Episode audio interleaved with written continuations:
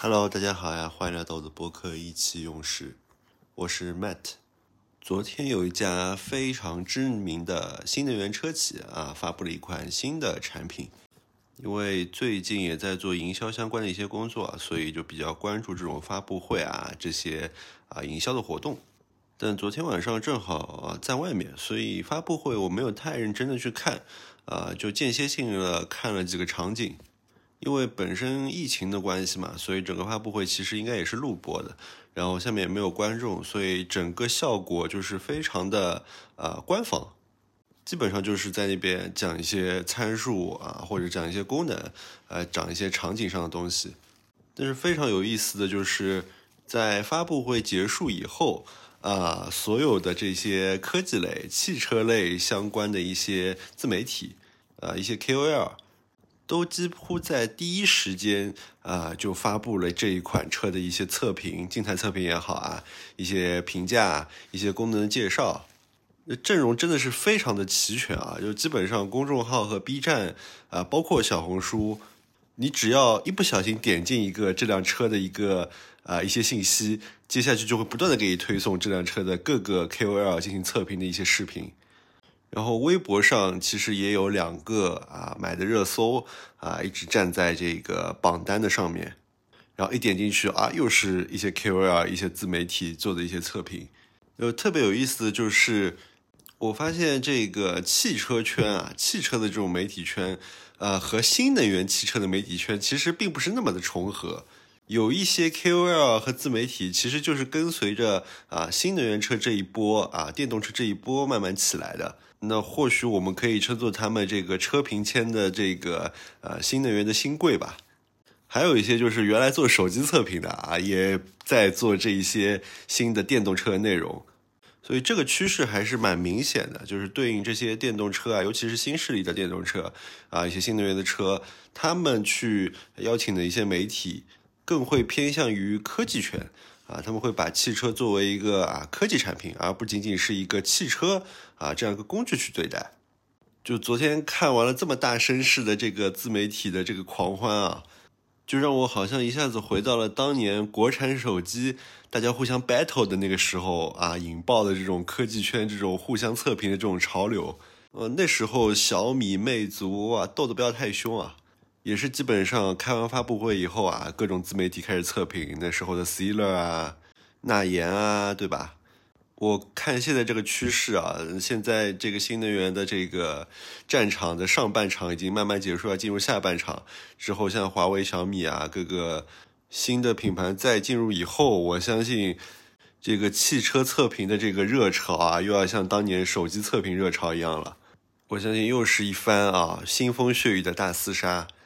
就像昨天发布会上，这个汽车品牌的这个创始人啊，在介绍他的产品的时候，已经用了一些非常不着调的话了，是吧？呃，这种这么夸张的营销的话术啊，我真的觉得完全是科技圈带出来的一些风气。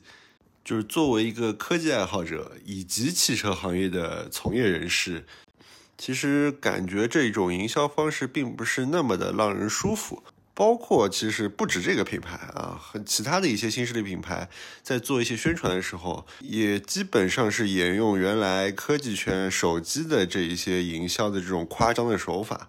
当然，这个非常可以理解啊，因为作为一个新的品牌，它在这样子的初期，尤其是面对这么大的市场压力情况下，它必须用一些更博人眼球、更加自信的这种说法啊，来把自己的这个品牌树立起来。但就会让我们这种传统的汽车从业人士听着感觉有点刺耳了，所以我昨天晚上啊又自我反思了一下，我发现这个本质上可能是一个像金融行业里面这个 old money 啊看不起 new money 这种感觉，就像是啊最资本主义的这个美国。呃，一些靠着地产啊、靠着石油发家的这些老一辈的资产家，他们对于这些新的美国这些科技新贵啊，像那个扎克伯格啊、马斯克啊，靠着科技起家啊，一步一步走到现在，新一辈的这种新的资本家，这种 new money，他们其实也是非常抵触的。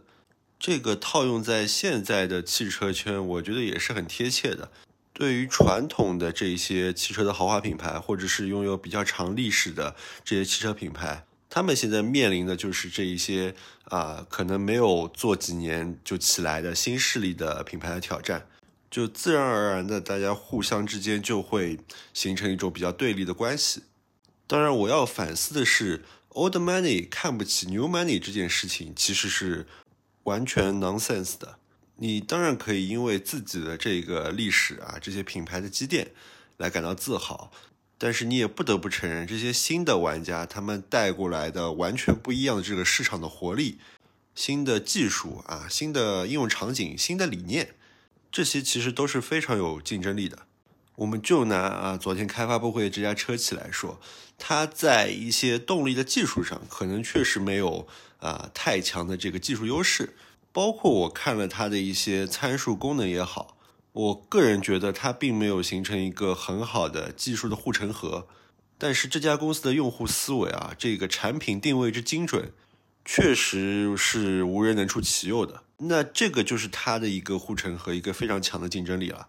那如果我们再把这个 old money 和 new money 这个概念去下探到这个消费者层面。就你会发现，买这些新势力的这些电动车的用户啊，很大一部分就是随着过去这段时间中国互联网飞速发展的这个背景下产生出的这些非常多的 new money 的消费者。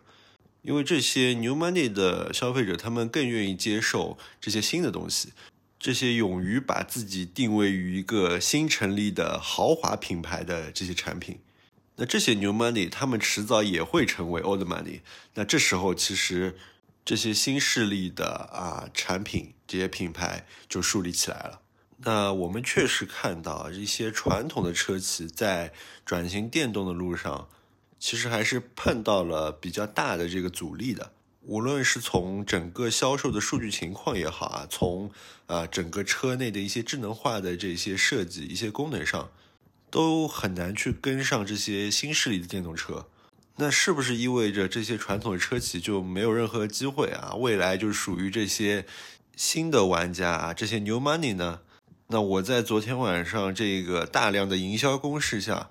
其实想到了另外一个东西，就是我们所说的这个叫幸存者偏差。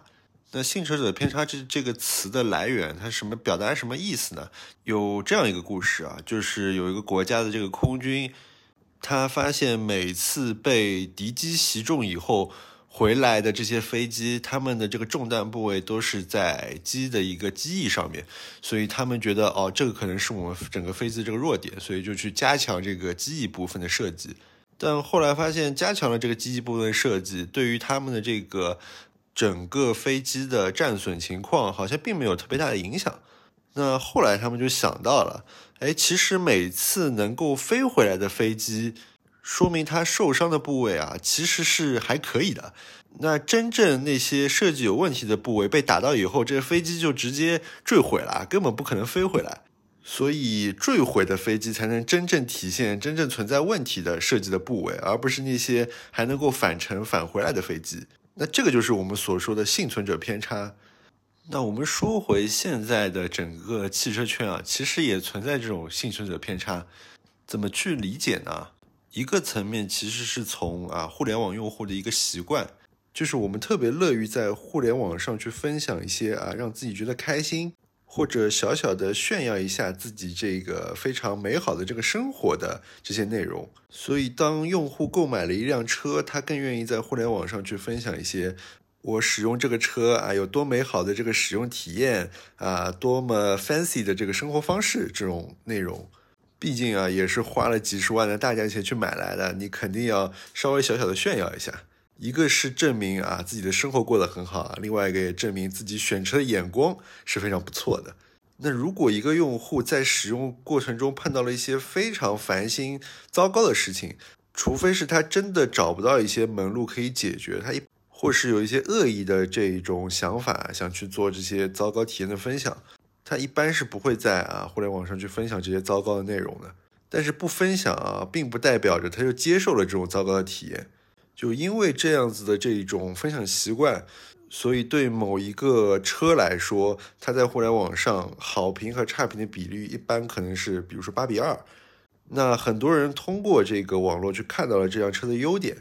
把整个期望值拉得非常高，购买了这辆车以后啊，才发现一些比较糟糕的体验的时候，无论最终他有没有解决这个问题，这种高期望值的反差，最终可能导致了他并不会对这辆车的评价有那么的高，甚至可能有一些负面的评价，但他不会在网上再去把这个评价去发出来，那他在心里默默的就种下了这颗种子。等下一次在选车的时候，他可能就不会选择这辆车了。那这个就会导致一个隐性的客户的流失。那幸存者偏差的另外一个层面，就是从整体上来看，在互联网上发生的人，还是属于用户的少数。当然，就是购买新势力的用户，肯定是更愿意比啊购买传统车企的车辆的用户，更愿意在互联网上进行发声了。否则，你想啊，比亚迪这么高的这个销售的量，在互联网上看到的这个用户数量啊，好像和未来理想他们的这种用户的这种活跃程度差不多。购买新势力车的用户本来就更喜欢在互联网上去分享一些自己的想法，但是从整体比例来看，其实很大一部分的用户还是属于我们说的潜水用户。像我其实也是一个啊非常资深的潜水用户，像我以前买小米手机的时候。小米手机的这个功能啊，确实非常好用啊，但我也不会在网上说。但是当年啊，刚开始的小米手机的这个做工确实也很差，这各种零件啊都有点那个晃荡晃荡，都会有点声音。但我也不会在网上说。但是假使啊，我真的在意这个工艺的话，那我可能下一次就不会选购小米手机了。而且不在网上说，并不意味着我不会跟我朋友说。呃，如果别人问我的话，我也会啊如实的把这些问题告诉他。所以这些潜水用户虽然好像看上去他在整个一个公寓上的这一种声量并没有那么强大，但其实在他的小圈子里，在私域里面，这么庞大的用户量其实还是会产生比较大的影响的。那我为什么要说这个幸存者偏差的原因啊？就是我们前面说的啊，传统车企是不是没有机会了啊？当然有机会，机会可能就在于。如何让这一些非幸存者的用户感到满意？那要做到这点，可以去提升啊整个产品的这个品质、质感啊，包括啊卖出产品以后整个的一个售后的一个服务。那这些都是可以在用户可能没有那么高期待的购买下啊，突然惊喜的感觉到，哎，这车确实不错。然后在非常完善的服务当中。慢慢信赖了这个产品、这个品牌，那进而口耳相传的去影响到周围的圈子，在互联网狂欢的这个聚光灯以外啊，找到它的一个新的传播的可能性。当然，对新势力来说，我觉得把握住这些非幸存者偏差的用户也是非常重要的。那只有这样，才真正能在这个时间的维度下。依旧维持住自己品牌的这个竞争力，自己产品的这个优势。